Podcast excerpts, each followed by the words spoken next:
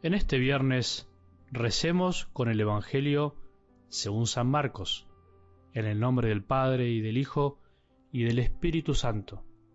Jesús subió a la montaña y llamó a su lado a los que quiso. Ellos fueron hacia él y Jesús instituyó a doce para que estuvieran con él y para enviarlos a predicar con el poder de expulsar a los demonios. Así instituyó a los doce, Simón, al que puso el sobrenombre de Pedro, Santiago, hijo de Zebedeo, y Juan, hermano de Santiago, a los que dio el nombre de Boanerges, es decir, hijos del trueno. Luego Andrés, Felipe, Bartolomé, Mateo, Tomás, Santiago, hijo de Alfeo, Tadeo, Simón el cananeo, y Judas Iscariote, el mismo que lo entregó. Palabra del Señor.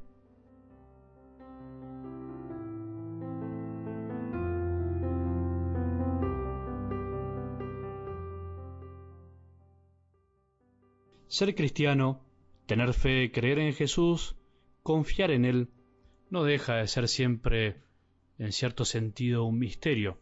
Hace unos días, alguien que recibió la gracia de convertirse un poco más a Jesús, me decía algo así.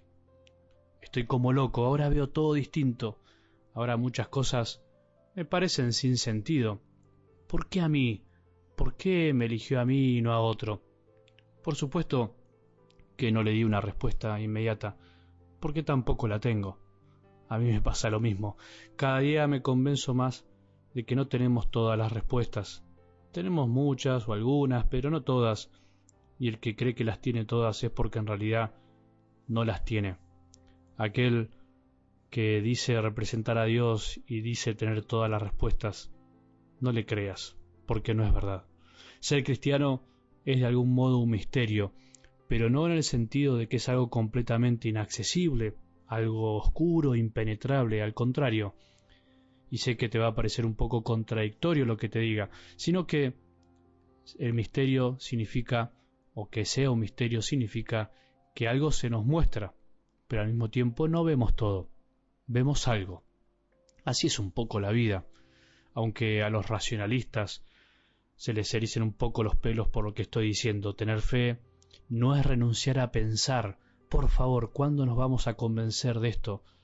Nunca digamos eso, porque es darle pasto a los que se nos burlan por decir que tener fe es de tontos, es de los que no piensan.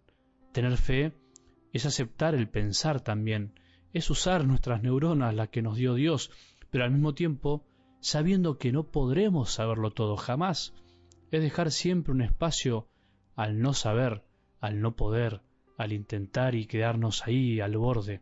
Ser cristianos es en cierto sentido un misterio porque se nos abre algo nuevo, pero algo que jamás terminaremos de conocer en estas tierras, por estas latitudes.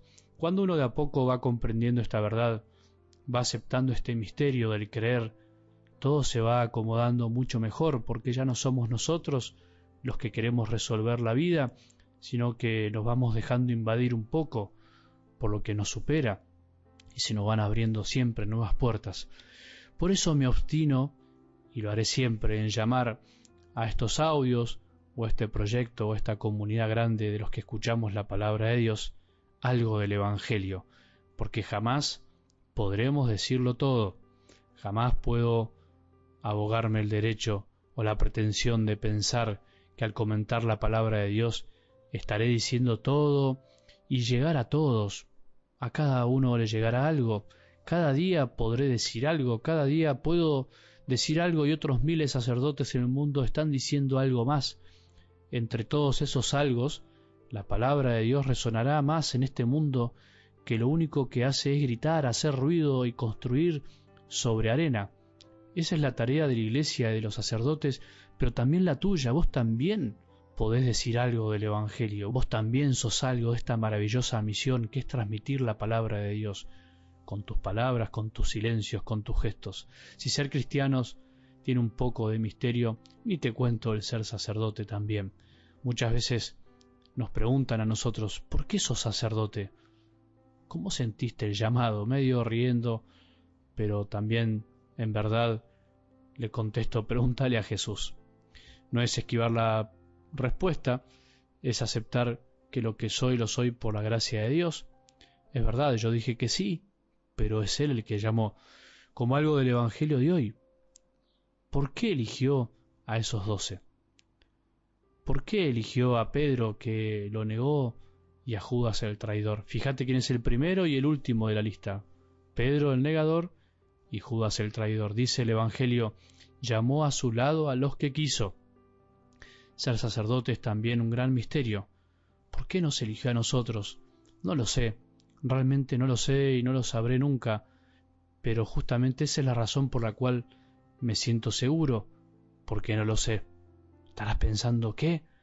¿No es que uno está seguro cuando sabe las cosas? Y bueno, depende. En realidad no saber por qué se fijó en mí y no en otro me da una certeza que nadie me puede quitar. Me da una seguridad que ninguna ciencia y ningún ser humano me puede dar. ¿Cuál? Que me eligió por amor, con amor, para darme amor, sin condiciones. Eso nos debería bastar a todos los sacerdotes. Eso le debería bastar a cada cristiano. Ahí se resuelve el misterio. Todo lo demás, por qué y todo eso, se lo preguntaré algún día cuando tenga la dicha, si la tengo, de verlo cara a cara. Cada sacerdote, como cada apóstol elegido por Jesús, dice algo de la palabra de Dios, de Jesús. Cada sacerdote con su forma de ser, con sus dones, con sus debilidades, con sus caídas, con sus aciertos, con sus tristezas, con sus alegrías, con sus sufrimientos y sinsabores, con sus triunfos, con sus frustraciones. Cada sacerdote muestra y mostrará algo del rostro de Jesús. Es cierto, el sacerdote siempre puede dar más, se le puede exigir más, pero ¿hasta dónde? ¿Qué pretendemos a veces de los sacerdotes?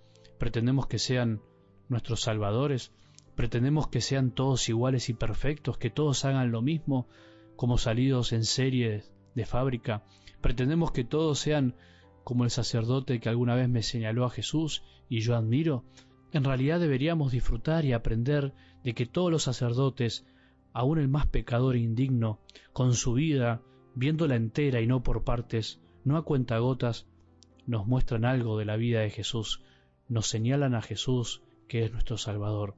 Así lo quiso Jesús, así de fácil y misterioso.